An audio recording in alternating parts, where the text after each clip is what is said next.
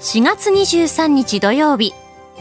日本放送 OK コージーアップ週末増刊号。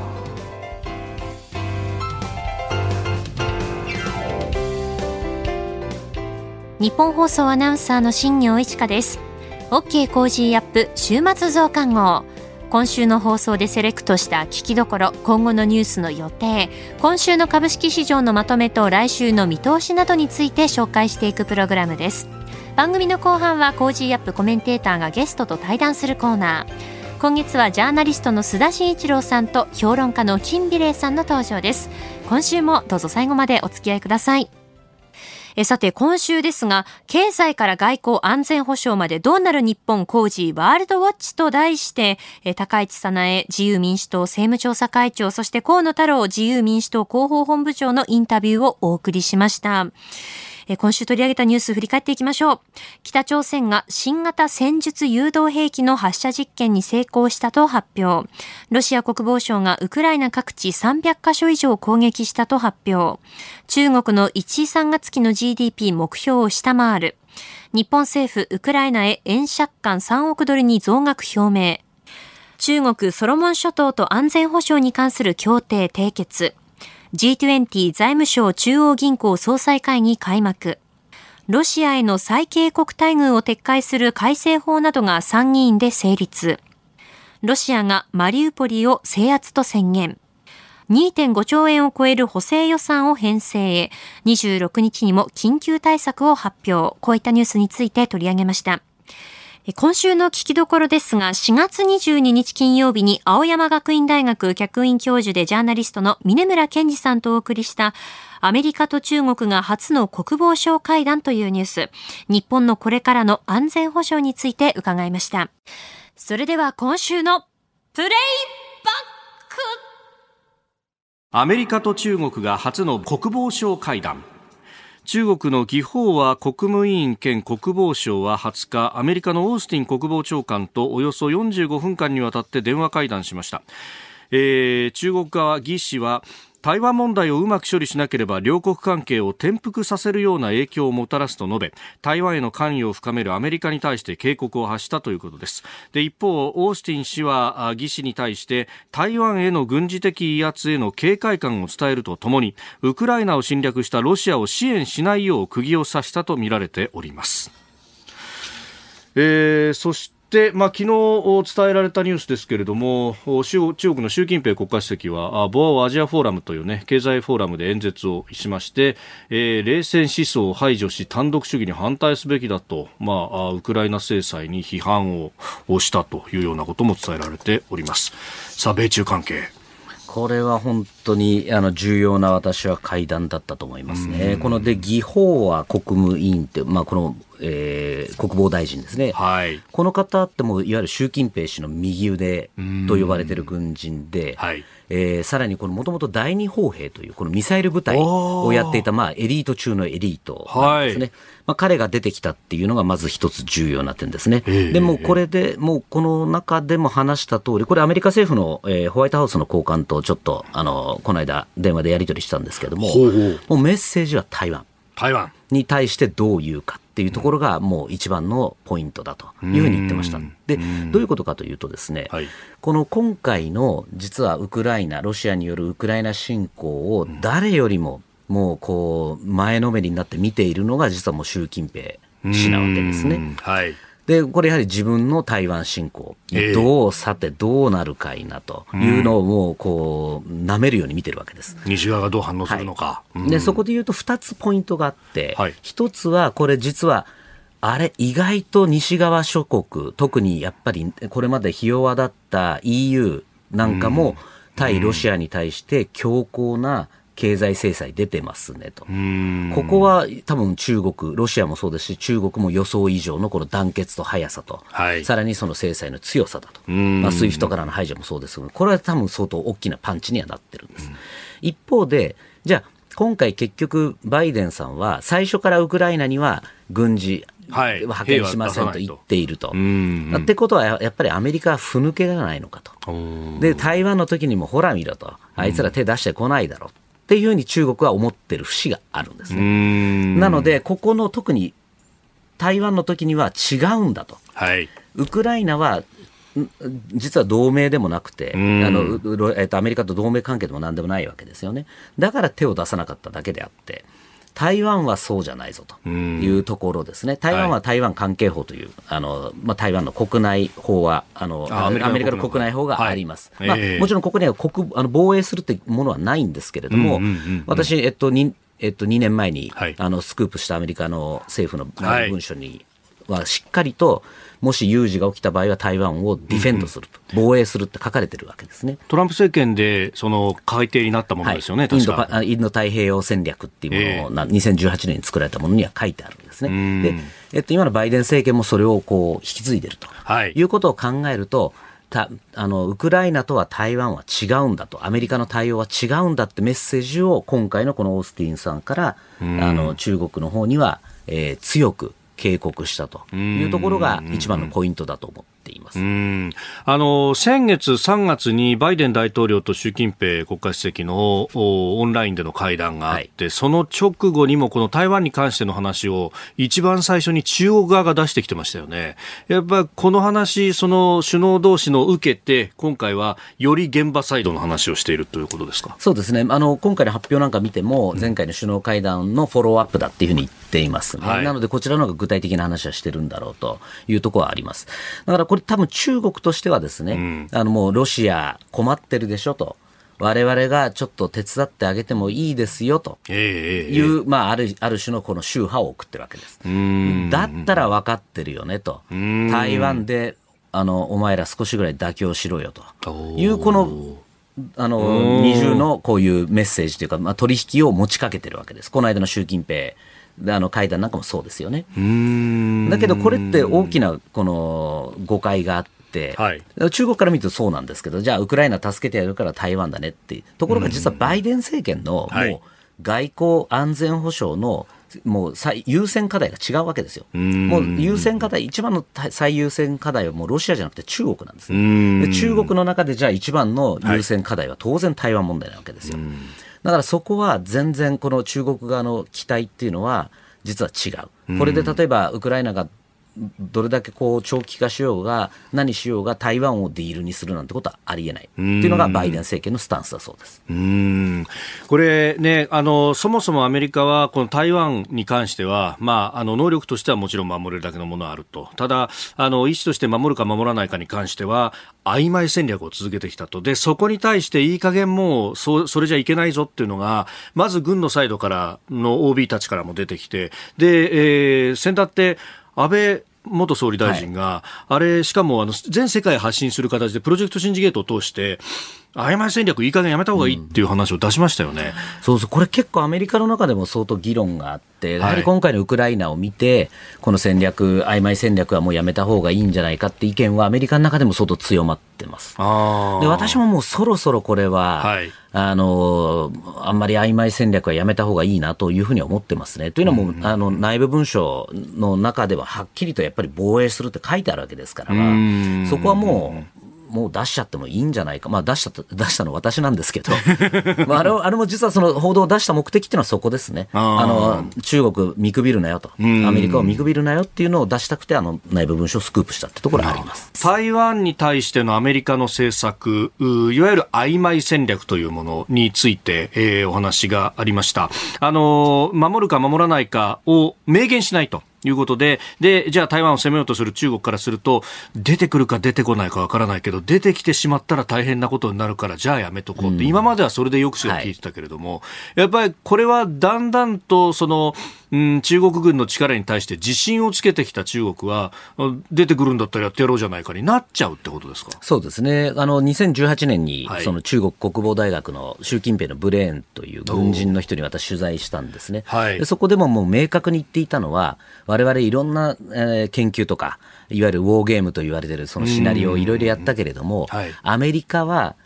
我々中国との核戦争を恐れて、台湾の有事の時には絶対に介入してこない自信がある。っていうふうに言ってたんですね。で、これは彼だけではなくて、はい、もう中国軍の中でも広まった、もうこのコンセプトなんですよね。所詮まあ台湾なんてあんなちっぽけなもんなんだし、アメリカからしてみれば、ただの1枚のこのカード、中国をこう封じ込めるためのカードに過ぎないんだっていうのは、かなり今中国の中では、こう広まってきてるんです。なので、おそらく私の台湾有事が起こる、はい、もう戦争になる可能性って、そこのいわゆる、えー、パーセプションギャップというかですね、認識のズレだと思ってるんです。はい、で、その当時、そのインタビューを持ってって、私、あの、アメリカに行って、当時の、えー、補佐官、大統領補佐官だったマクマスター、HR マクマスターさんに、その話をしたんですね。中国人がアメリカって、あの、出てこないよって言ってるよって言ったら、もうマクマスターさん、ブチ切れて。ふざけるなと。もう、そんな我々は必ずそこはね、あの、しっかり台湾をディフェンドするんだっていうのははっきり言ってるんですよね、そこは。なので、ここの多分認識のズレなんですよ。えー、出ないと思ってる中国、ここまでいけるよねと思ってて、えー、いろんな手を出し出してきた。だけど実はアメリカがそ、そこは相当強気に反発してくるっていうところから、いろんな事故が起こるって可能性は私はあると思ってるんで、これをある意味防ぐためにも、はい、もう明確にバーンと、あの、有事の際、有事とはこういう時の際にはもうディフェンドするんだよっていうのは、ある程度のところまで言う必要あると思いますね。あまさにその核があるから、第三次世界大戦になるから、アメリカ出てこないだろうって、それ、ウクライナに関してプーチンが言っていたことまさにその、ね、だからここでそのままにしちゃうと、その中国としては、オーラ、やっぱりそうだろうそうだろうと、核保有国には手出せないんだよねっていうところだけ残っちゃうっていうのは、これ、非常によくないので、そこはウクライナ、アメリカのウクライナ政策と台湾政策というのは違うんだっていうのを明確にするべきですよね、そこは。で、じゃあ、その狭間に立つ日本はどうするというところが、次の課題というかね、危機の課題としては出てきますよね。そうですね。ここはやはり、その日本は間違いなく台湾有事になった時には主戦場になります。これはもう、あの、いくら祈っててもダメです。憲法9条あったってダメです、こんなものは。じゃなくて、やはりもうこれ、なった時に、最初にこの中国軍の内部文書なんかにも書かれているのは、最初に威嚇射撃とかをしてくるのは、うん、まさに日本にあるアメリカ軍基地とか自衛隊の基地の周辺に、撃ってくる。で、これによって、お前ら出てくるなよっていうプレッシャーをかけるっていうのはもう中国軍の中ではもう作戦の中にできてるわけですから、これも巻き込まれる。じゃあ、どうすればいいかというと、その巻き込まれた時にどうするのかと。はい、例えばその、今ある空港ですね、基地の空港をどれだけこうすぐに修復できるような高単価っていうんですけど、これを急ぐこと、でさらにはミサイルを防げるだけのこの戦闘機とかのシェルターとか、台湾がやってるような地下に潜らせるとか、これとんでもないお金はかかりますけれども、そういうことをやることによって、結局、あこれなかなか日本もしぶといねって中国に思わせることが実は抑止力になるんですよね。うそういう継戦能力の部分そういうことですね。今のままだともう全部あの丸出しで、あの、例えば那覇基地なんかもそうですけど、丸出しに置いてるだけだと、嘉手納基地なんかも、まあ台風よけはあってもミサイルよけはないみたいな状況だと、これも中国からあんだけミサイル持ってる千数百発持ってる国からするともうやっちゃおうかっていうね、このなりがちですよね。しかも彼らどうですか？ピンポイントでこう狙ったところに落とすだけの能力というのはか？なり今上がってます。えー、っと、ここはこの、例えば内陸の新疆ウイグルなんかの実験のこの映像、衛星分析なんか私もしてるんですけれども、相当ピンポイントで、この滑走路を模したものとかって、滑走路の真ん中をこううまくこう、ライン上にこう、爆撃できたりしてるので、昔みたいになんか、ね、はい、誤差何何キロとか何メートルなんてことはないですね。うんしかもね、もう嘉手納基地なら嘉手納基地のそっくりそのまんまを作って、それを射撃練習してるわけですもんね。はいえー、ニュース7時またぎ、米中の、まあ、国防大臣の会談の話から、あやはり日本どう守るというところまでお話しいただきました。この後はこれからの1週間のニュースの予定とコメンテーターがゲストと対談するコーナー。後半は今週の株式市場のまとめと来週の見通しと続きます。どうぞ最後までお付き合いください。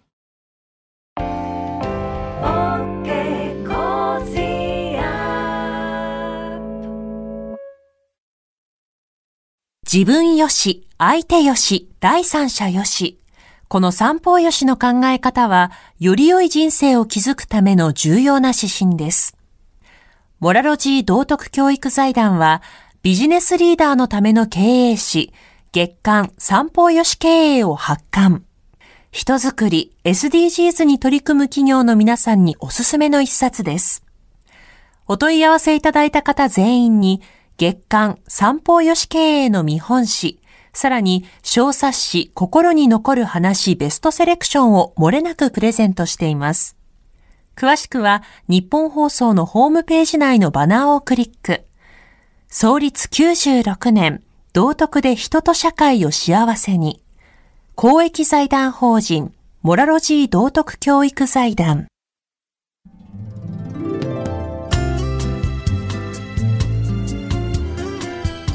OK コージーアップ週末増刊号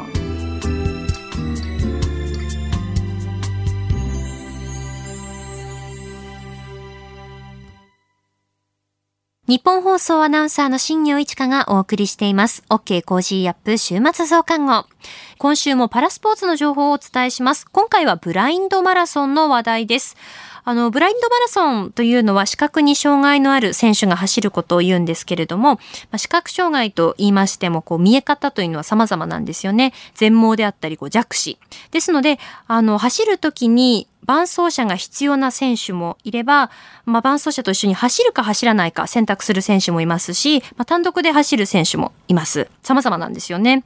えー、関係者にお話を伺ったところ、あの、伴走者の数が足りていないということがあるそうなんですよね。で、そんな中、日本ブラインドマラソン協会では、視覚障害者にランニングの場を提供して、ブラインドマラソンの拡大、そして、伴走者の伴走知識と伴走技術を理論的にかつ実践的に学ぶ研修会を行っています。伴走技術を学びたいという方、えそしてランニングの基本を学びたい視覚障害のランナーの方が参加できる研修会なんですけれども、こちらが6月19日日曜日お昼1時から東京新宿区にあります全国障害者総合福祉センターで行われます。この研修はですね、座学と実技があるんですが、まあ、座学講義の内容は、視覚障害や伴走についての講義、視覚障害と視覚障害者の障害特性、伴走理論。そして実技では、視覚障害者と伴走者によるランニングと、あとアイマスク体験があるんだそうです。私もあの何度かブラインドマラソンを取材する機会がありましたけれども、伴走者の方ってその一緒に走るランナーの方とこう歩幅が一緒だったり、テンポ、スピードもしっかりとこう合わせていて、まさにあうんの呼吸なんですよね。で、それでいて、例えばその路面の状況とか周りの選手の状況というのをこう伝える目の役割もするので、かっこいいですし、高い技術力が求められるなぁと思っていました。えこの研修会、お申し込みは6月6日月曜日まで。定員は30名で先着順です。費用研修資料、そして障害保険料を含めて参加費は500円になります。詳しくは日本ブラインドマラソン協会のホームページをチェックしてみてください。続いてはこれからの予定を紹介いたします。4月24日日曜日、フランス大統領選決選投票。4月25日月曜日、JR 福知山線脱線事故から17年。大相撲夏場所の番付発表。4月26日火曜日、定例閣議、3月の有効求人倍率発表。アメリカ軍普天間飛行場の辺野古移設をめぐり、移設先周辺の埋め立てを認めた国土交通省採決の取り消しを求めた訴訟の判決。中華航空機墜落事故から28年。チェルノブイリ原発事故から36年。4月27日水曜日、韓国と北朝鮮の軍事境界線がある反門店での南北首脳会談から4年。日銀金融政策決定会合。4月28日木曜日、1、3月期のアメリカ GDP 速報値発表。4月29日金曜日、ロシア中央銀行が金融政策発表。1、3月期のユーロ圏 GDP 速報値発表。関越自動車道バス事故から10年。4月30日土曜日、ロサンゼルス暴動から30年。続いては4月25日月曜日からの飯田工事の OK 工事アップコメンテーターのラインナップを紹介します。4月25日月曜日、評論家の宮崎哲也さん。26日火曜日、ジャーナリストの有本香里さん。27日水曜日、数量政策学者の高橋洋一さん。28日木曜日、ジャーナリストの鈴木哲夫さん。29日金曜日、番組初登場、防衛研究所防衛政策研究室長の高橋杉雄さんです。コメンテーターの皆さんは6時台からの登場、ニュース解説をしていただきます。この後は Cozy up コメンテーターがゲストと対談するコーナー。今月はジャーナリストの須田慎一郎さんと評論家の金美齢さんの登場です。今回が最終回です。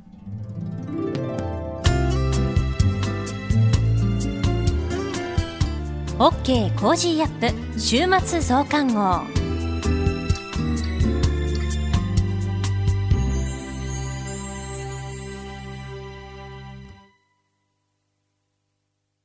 道徳って何だろう？思いやりって必要なの？その答えは道徳を考える月刊誌ニューモラルにあります。今や日本人の道徳力は世界からも大注目。さああなたも道徳を学びませんか？お問い合わせいただいた方全員に月刊ニューモラル、さらに小冊子心に残る話ベストセレクションを漏れなくプレゼントしています。月刊ニューモラルは創刊50年。日々の出来事をテーマに人間力が豊かになるエピソードが満載です。詳しくは日本放送ホームページ内のバナーをクリック。道徳で人と社会を幸せに。公益財団法人、モラロジー道徳教育財団。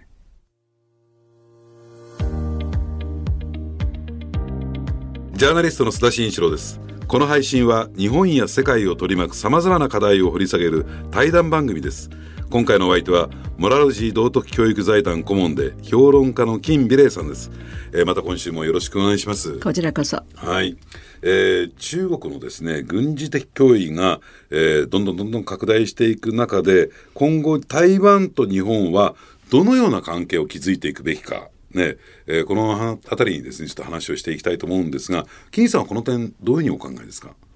台湾と私はね、はい、あの小さな台湾が、うん、あの巨大な覇権主義の中国を抑えてる、うん、ある意味じゃ太平洋に出てくるね。出口をね、うん、抑えてる、台湾がそこになければね中華人民共和国はね自由に太平洋に出てこられる、うん、だから台湾は第一線なのよ実は、自由で民主主義の国々ね同じ価値観を持ってる国々のためにね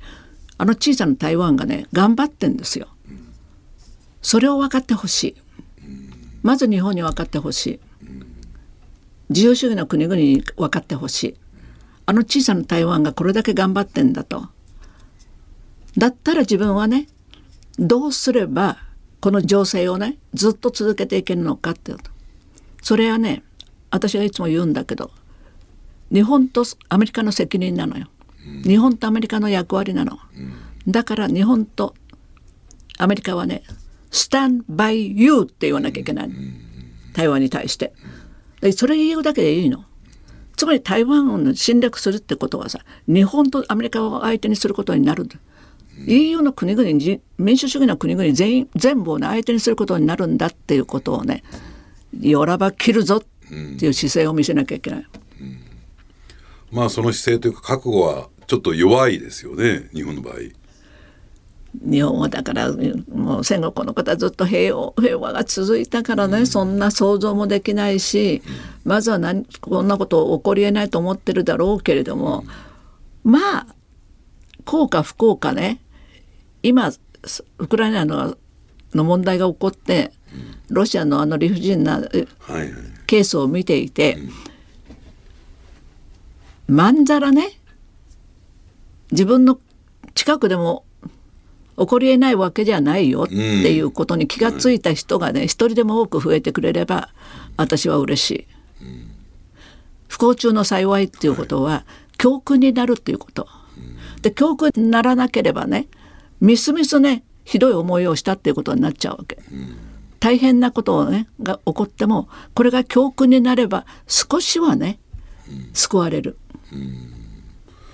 あの私ねこの台湾との関係見てみますと、うん、ここ近年ね、うん、やはり日本人の台湾に対する興味関心って非常に高まってきたと思うんですよ。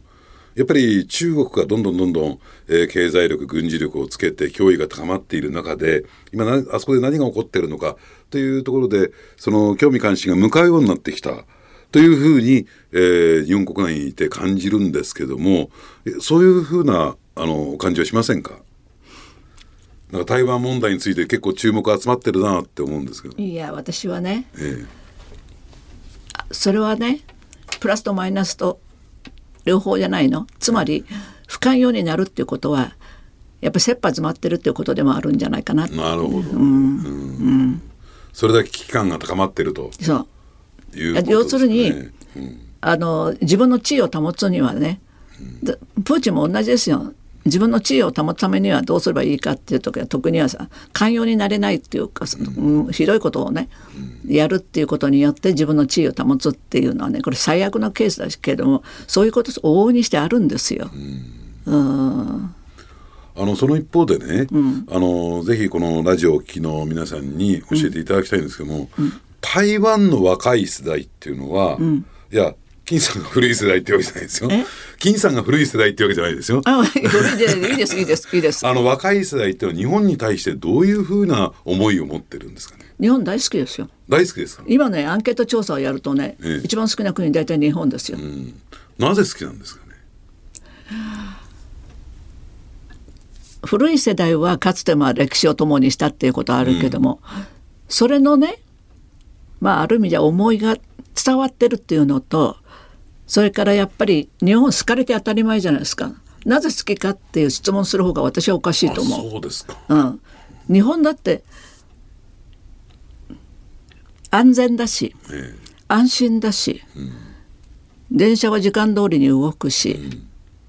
食べるものは美味しいし、うん、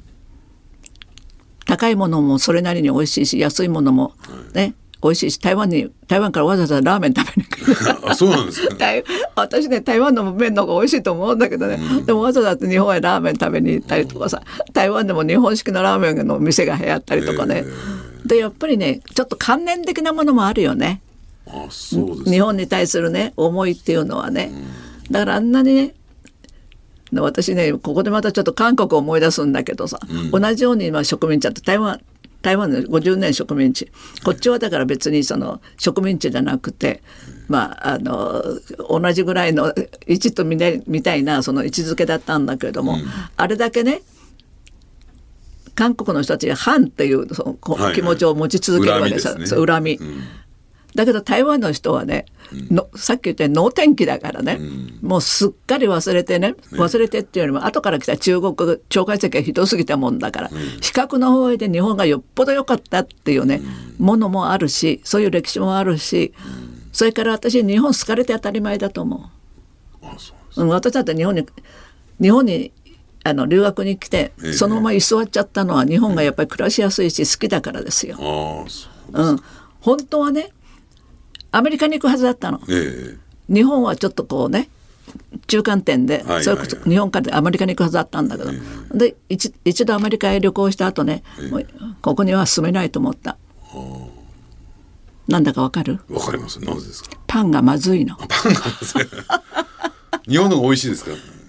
いやいやいやだとうんと高いとこ行けばね、えー、だけどさパンは日常食べるパンはまずいわさ、うん、美味しくないの食べるものが。はいでそれに比べるとね日本のパン屋さんってのは今世界一ですよ。かつてはパリが世界一だったけどね。もう今早く起きてパンを作るっていうことをね、しなくなっちゃったのフランスの人たちは。あそうなんそうなの。それで冷凍で来てね、えー、それで解凍してねそこで温めて出したりなんかするようになったの、えー、昔はもうそこら辺に全部パン屋さんがいてさ、ね。うん、朝早く起きてパン作るけども、うん、そんなしんどいことするの誰もいなくなったの。えー、で今やねパンが一番美味しいのは日本ですよ。あそうですそうですよ。だってパンをね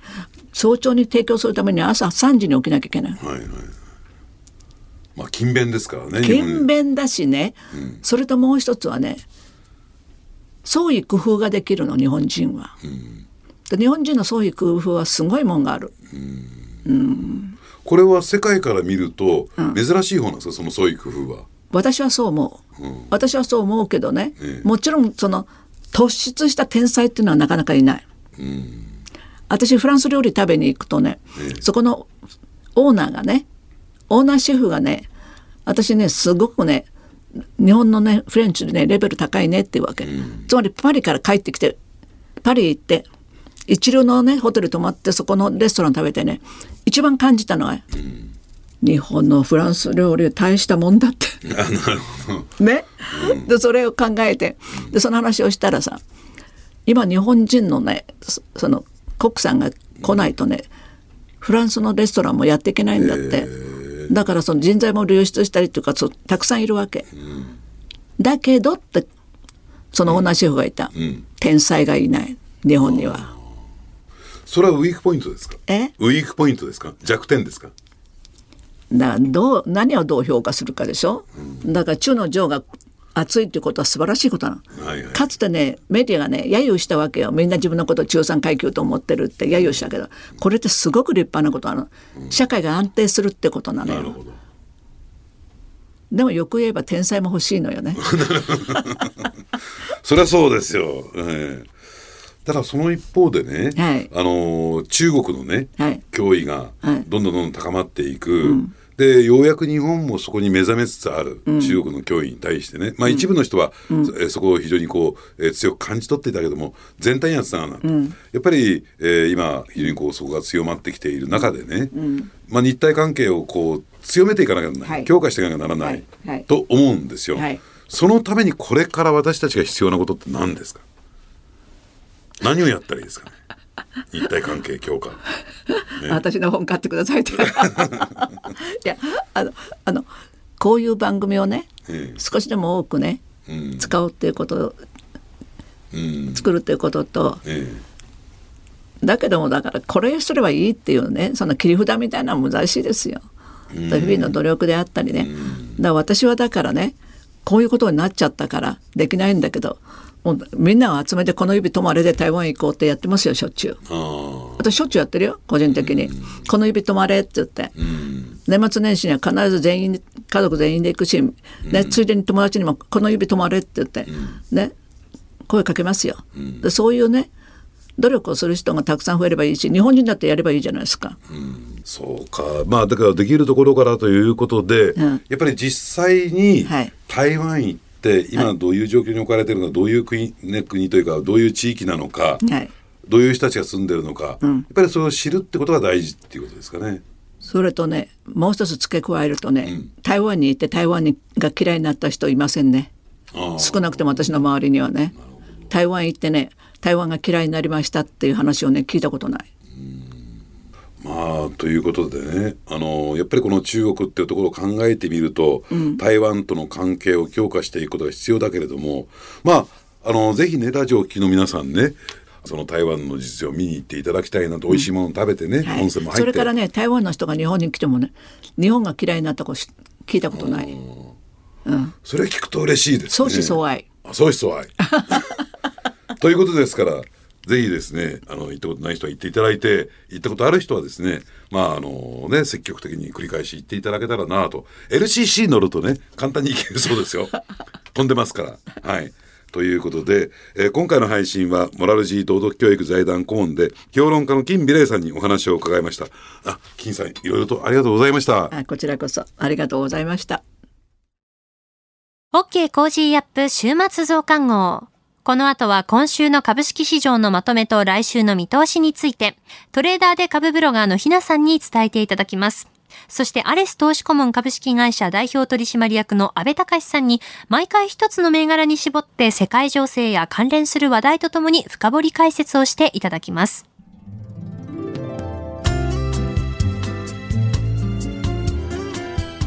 OK Cozy up 週末増刊号。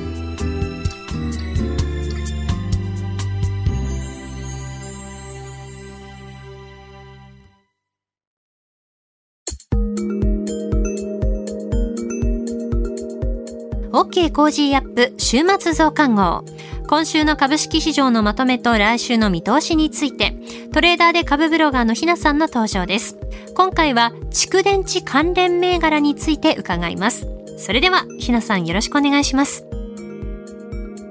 はい、ひなです。今週も個人投資家の視点で、今の株式市場をお伝えいたします。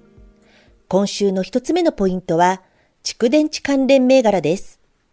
政府は2030年に国内企業が600ギガワット時の蓄電池の生産能力を確保する目標を設定するとの報道がありました。規模は20年の20倍に相当し、投資の補助を拡充するものです。電気自動車や再生可能エネルギーの普及を支援するとのことから、電池関連銘柄が軒並み上昇しました。私は21日の前場で自動車用鉛電池の GS 湯浅を買いました。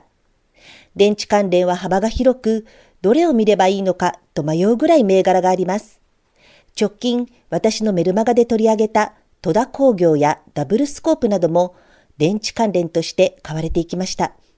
また、日本電解は20日の引け後に発表されたテスラの高決算で関連銘柄として物色されていました。EV 関連はやはり今後の主要なテーマとなっていきそうです。EV の性能を左右する一番のキーパーツはやはり蓄電池です。今しばらくはこのテーマの銘柄群を追いかけていきたいと思っています。二つ目のポイントはプライム指数の随時配信とマザーズ市場です。新市場の指数、プライム指数、スタンダード指数、グロース指数は、引け跡に一度だけ、終値だけしか発表されません。このことに関しては、私もこのポッドキャストで問題提起してきましたが、20日に日本取引所グループから、プライム指数の随時配信を検討するとの発表がありました。市場全体の動向を随時確認できないため、利便性が低い状態でしたので、素直に良かったと思いました。マザーズ市場自体は今月初めになくなり、4月4日からはグロース市場という名前の市場が立ち上がりました。ですが、今でもマザーズ指数の算出は続いています。なので、現在は1日1回しか発表されない新市場の指数は活用できないので、場中の相場の強弱を見るためには、今でもマザーズ指数を見ているという人は多い状態です。マザーズ指数を見る上で、この指数へのインパクトの一番大きい銘柄、メルカリの動きが気になるところです。需給面では重そうな場面で、メルカリの本格回復はまだちょっと厳しそうと今週は見ていました。そうなると、マザーズ指数自体も本格回復は今は望みにくいという見方をしています。新興市場の銘柄群が底打ちの動きになっていきそうかどうか、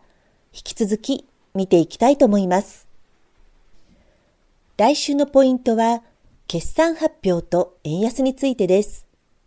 来週は373社の決算発表が控えています。機関投資家などからの年度始めの利益確定売りが一巡して、ここからは決算発表が本格化していく時期に差し掛かっていきます。日本株は新興銘柄が難聴ではありますが、全体としては程よく地合が改善傾向にあります。28日木曜日には日銀の黒田総裁の会見があり、経済、物価情勢の展望を公表します。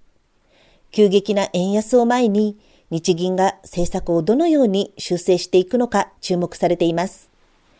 日本の政府や金融当局は悪い円安と為替の水準について口先介入していますが、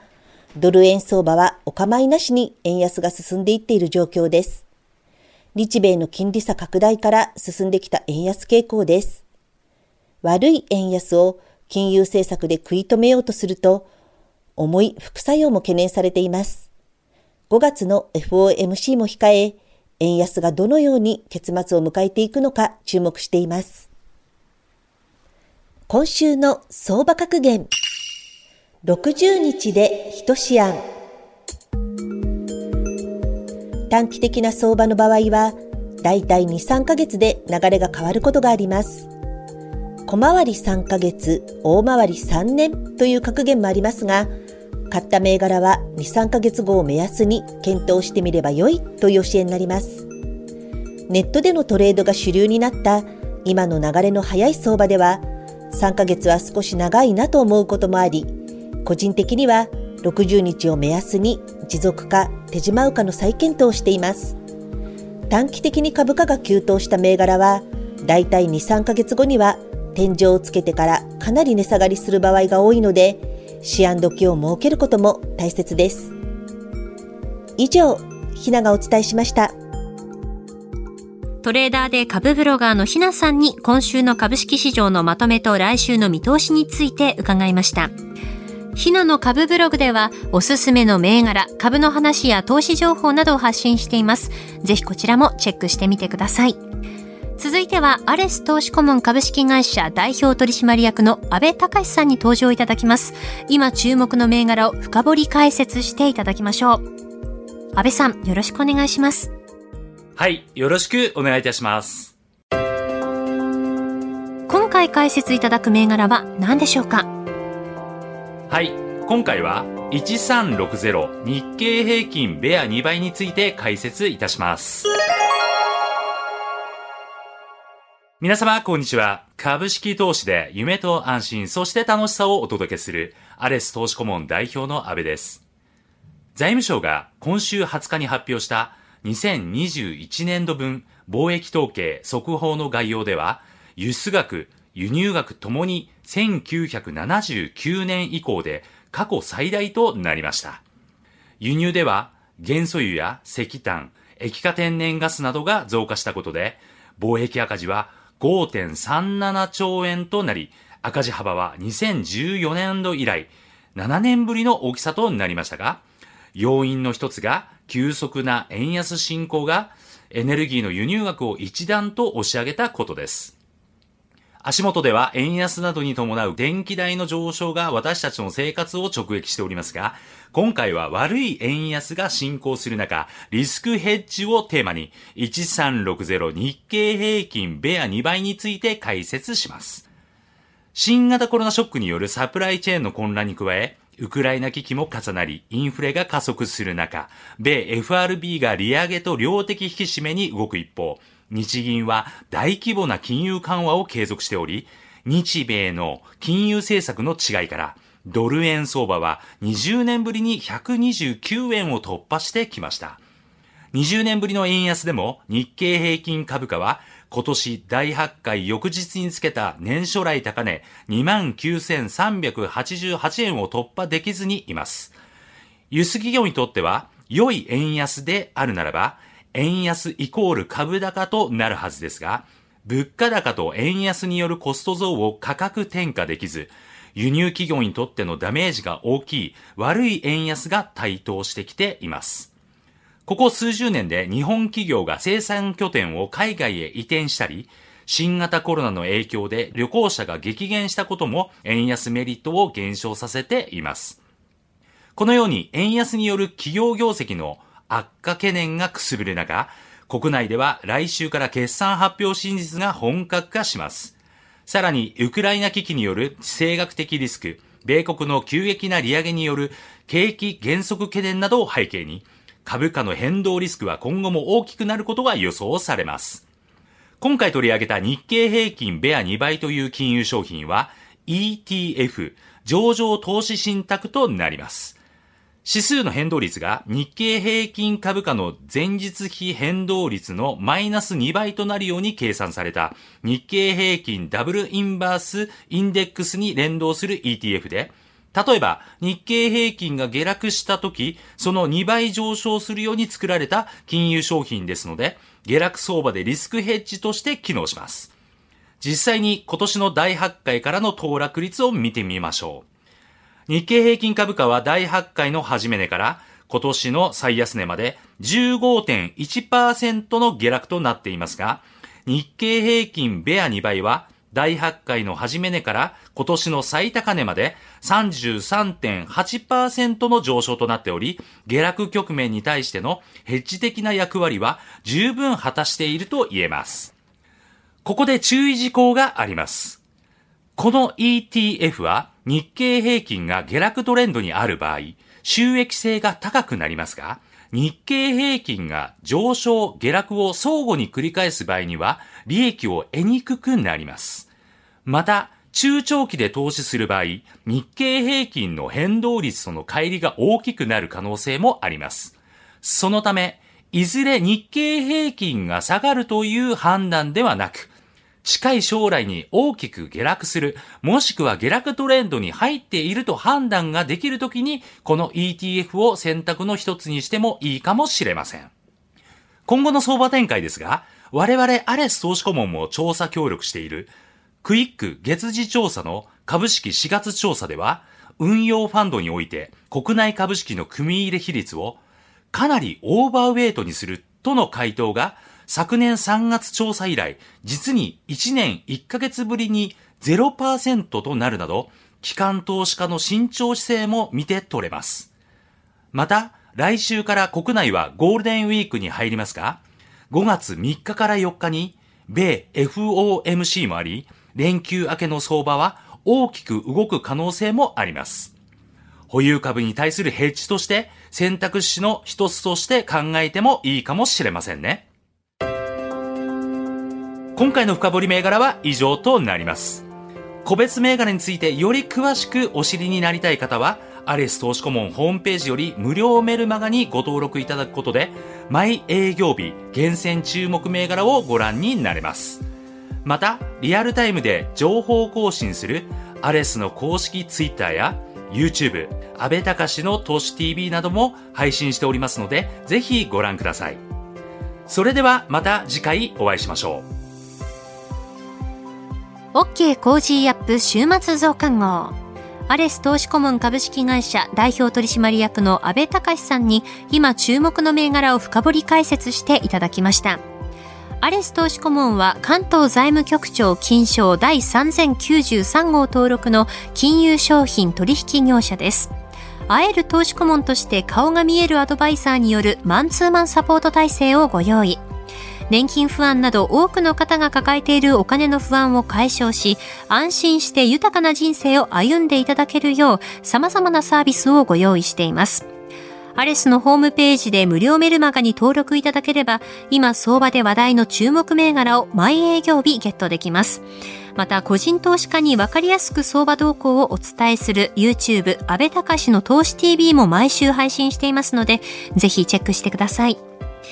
なお、情報提供する金融商品のお取引では、相場変動などにより損失を生じる恐れがあります。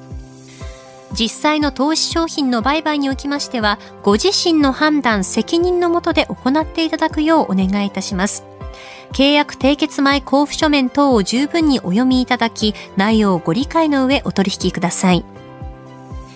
あなたと一緒に作るニュース番組、ニッポン放送飯田浩司の OK Cozy up。平日月曜日から金曜日朝6時から8時までの生放送でお送りしています。ぜひ FM 放送、AM 放送はもちろん、ラジコやラジコのタイムフリーでもお楽しみください。OK コージーアップ週末増刊号。ここまでのお相手は日本放送アナウンサーの新業一華でした。